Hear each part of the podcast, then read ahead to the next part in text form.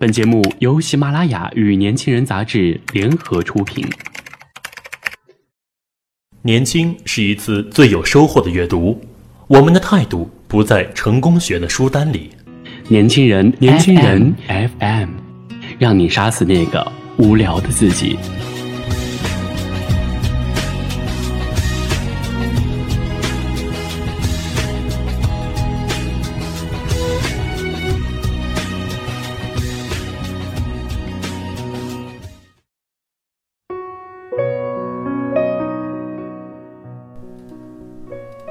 好的，今天为大家分享的这篇文章叫做《你的寒假是如何过的》，作者呢是简书的作家林若一 Sunny。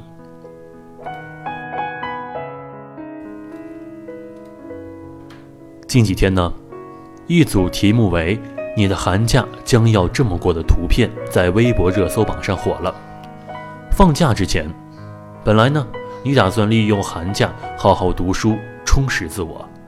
结果啊，还是抱着电脑翻着白眼儿看剧过了一个假期。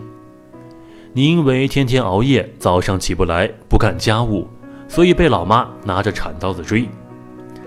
这些图片有点调侃的意味，深深切合了大多数人猪一样的寒假生活的状况，因此啊，得到了众网友的一致热评。哎呀妈，简直说到我心窝子里了。但是啊，在这些欢笑和调侃背后，我却有着一个小小的忧虑。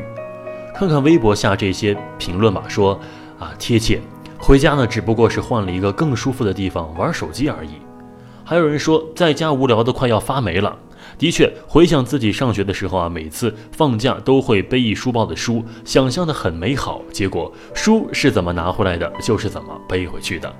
还有人说，看到有这么多人感同身受啊，瞬间觉得自己不再孤单了。韩剧走起来，或许啊，你也是这其中的一员。回到家可以无所事事不起床，你老妈再怎么烦你啊，也肯定会管你饭吃。上了大学不用写作业，可以尽情嘲笑被作业压垮的小朋友们。但是在家的几天新鲜劲儿过去了，却只剩下了无聊、发呆和看剧。在微博上。你找到了自我认同感，哎呀，大家都是一样的呢，也都是这样过来的呀。但是，我想告诉你，其实你真的错了，不是所有的人的寒假都是这样过来的。别信什么“寒假将会这样过”一类的鬼话，信你就输了。至少啊，你输在了这个寒假。身边啊有一个高富帅朋友。已经和家人旅游在外将近半个多月，游遍了土耳其、布拉格。昨天啊，在朋友圈发冰岛的马，跟我说现在是最后一站冰岛，天气很好，没准啊会看到极光。朋友的朋友，一个漂亮高挑的大三女孩，在备考雅思，准备大学毕业后出国。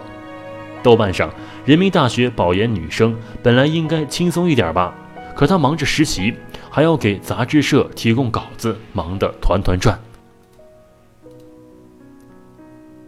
认识的一个中国传媒大学的研究生学长，觉得自己啊英语不好，读书少，寒假呢泡在图书馆里不出来。我们躺在床上刷着微博找存在感，可是其他人已经走在了路上，甩了你几条大街，你还蒙在鼓里。你说我没有那么多钱去旅游，没有那么好的家境送我出国，没有能力做到名校保研，我什么都没有，只有无聊。是，这些都是有钱人、牛人，而我们只是普通人。可是你身边那么多普通人，违背了一起变胖的初衷，寒假回来练就了一副好身材，彼此笑着说寒假拿回去的书一定不会看的人，却偷偷的把那些书印在了脑子里。跟你抱怨未来迷茫的人，已经前往实习工作的路上了。说好的减肥呢？说好的读书呢？说好的学英语呢？说好的护肤打扮提升品味呢？你有那么多的事情要做，有那么多的路想走，那么多的风景要看，你有那么强烈的决心想要变成更好的自己，怎么变成了只剩下无聊追剧、刷微博这副死样子？《太子妃升职记》以及一大批韩剧。的确是可以用来满足幻想、满足你少女心的消遣。和朋友玩游戏到天亮，的确嗨到翻天。可是，却总有人拿着你这大把的时间，用在更有价值的事情上：读书、旅行、提高技能、塑造更好的自我上边。陆逊说过：“我只是把别人喝咖啡的时间用在了写作上。”世界上最有挫败感的事情，是比你有钱、比你有才、比你有颜、比你牛逼的人，还比你努力一百倍。自律。永远是一项必不可缺少的品质，只有管得住自己的人，才有可能制服一切。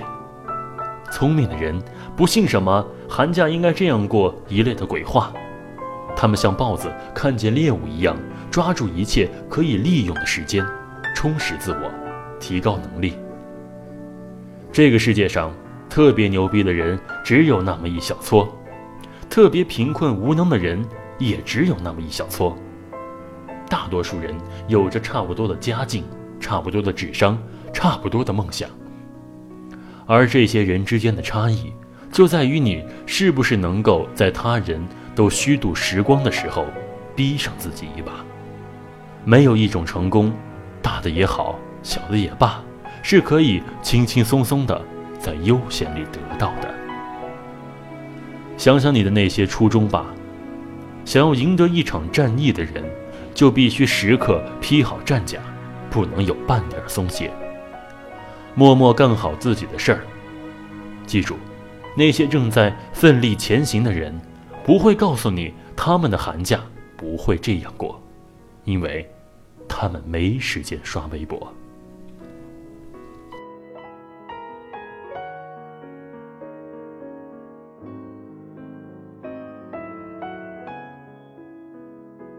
好的，如果您想关注更多的精彩内容，请搜索微信公众号 “yos 一九八一”或直接搜索“年轻人”。